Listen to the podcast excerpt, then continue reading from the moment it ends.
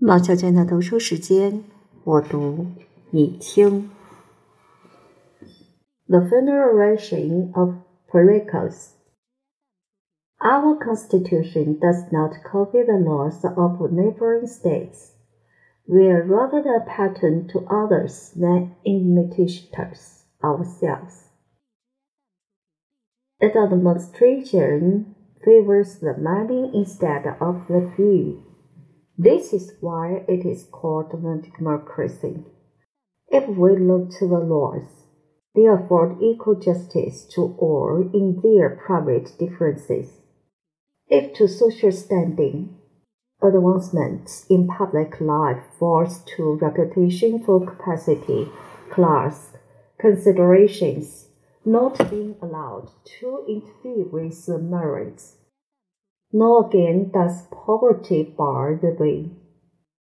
If a man is able to serve the state, he is not hindered by the obscurity of his condition. The freedom which we enjoy in our government extends also to our ordinary life. There, far from exercising a jealous surveillance over each other, we do not feel called upon to be angry with our neighbor for doing what he likes, or even to indulge in those injurious looks which cannot fail to be offensive, although they inflict no positive penalty.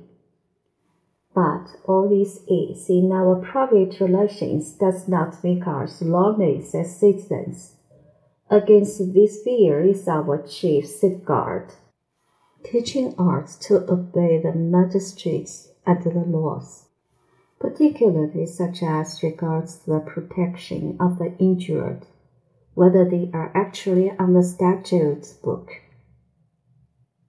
or belong to that code which, although unwritten, yet cannot be broken without a knowledge disgrace.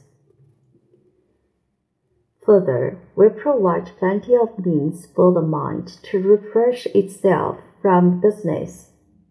We celebrate games and sacrifice all the year round.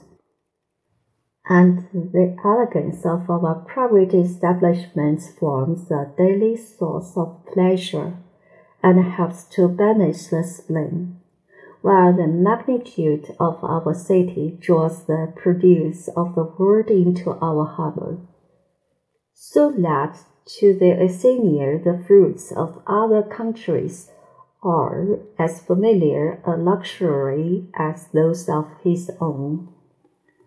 If we turn to our military policy, there also we differ from our antagonists.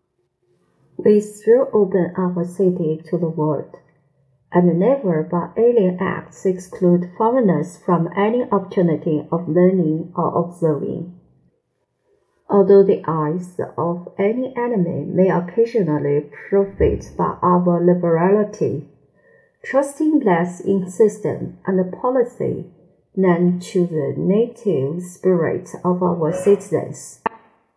While in education, we are our rivals from their very cradles by a painful display seek after mellowness.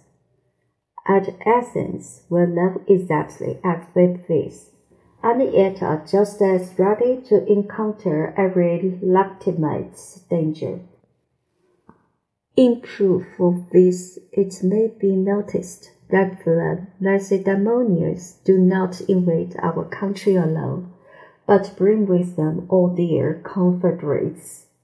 While we Athenians advanced unsupported into the territory of the neighbor, and fighting upon the foreign soil usually vanquished with ease men who are defending their homes.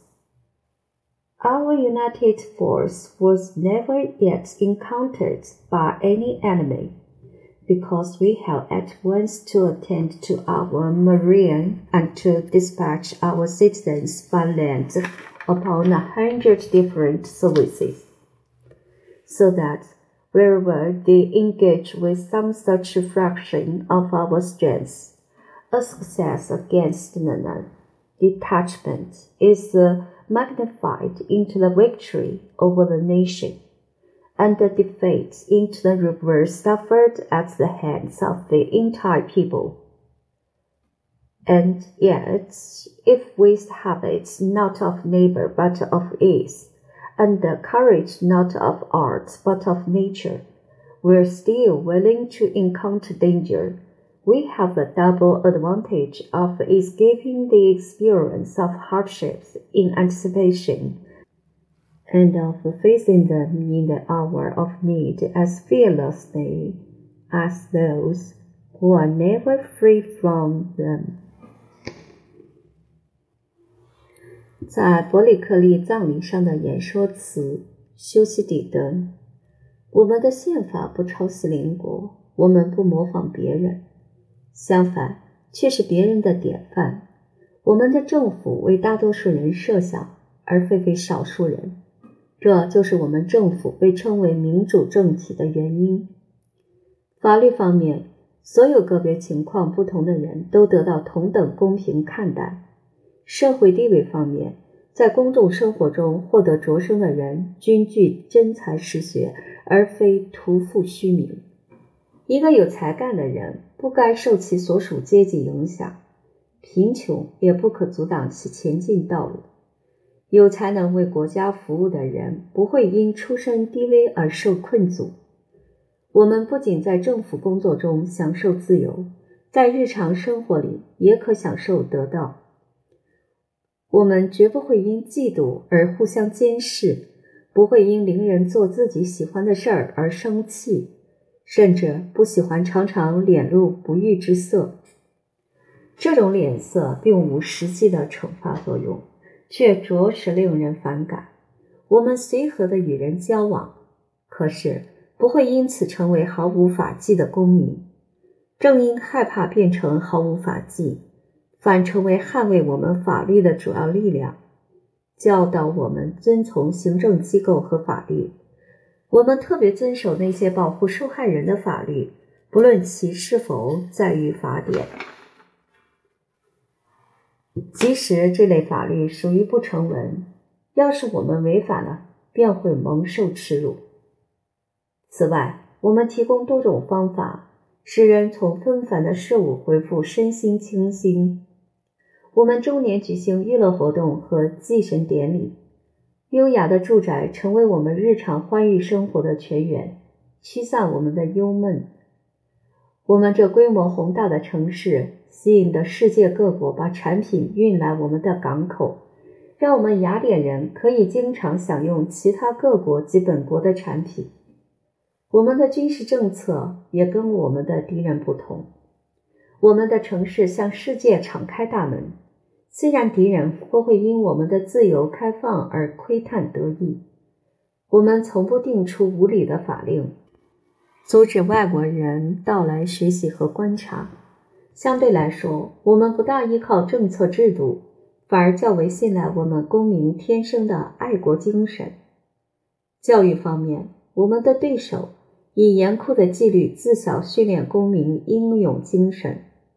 我们在雅典完全随自己喜欢而生活，却同样能随时面对任何真正危险。为了证明这一点，大家可以注意到拉塞蒂莫尼人要侵略我们的国家时，是与所有同盟者一起成行，而非单独前来。我们雅典人进入邻国国土时，不需别人支援。我们在国外打仗。往往不费气力便征服了那些保卫自己家园的人。敌人从未遭遇过我们的整支部队，因为我们既要守护海上，又要从陆地派遣公民执行上百种不同任务。这样，无论在哪里碰到我们这些武装力量分队，战胜我们的分队可扩大视为战胜我们的国家。相反。落败便等于败在我们全体人民手上。然而，尽管我们习惯于安闲而不惯劳苦，我们的勇气来自天生而非训练，我们还是愿意面向危险。我们具有双重有利条件：一是善于预见并避免艰难的处境；二是，在需要时，我们能够同经常警戒的人一样，无畏地迎接艰险。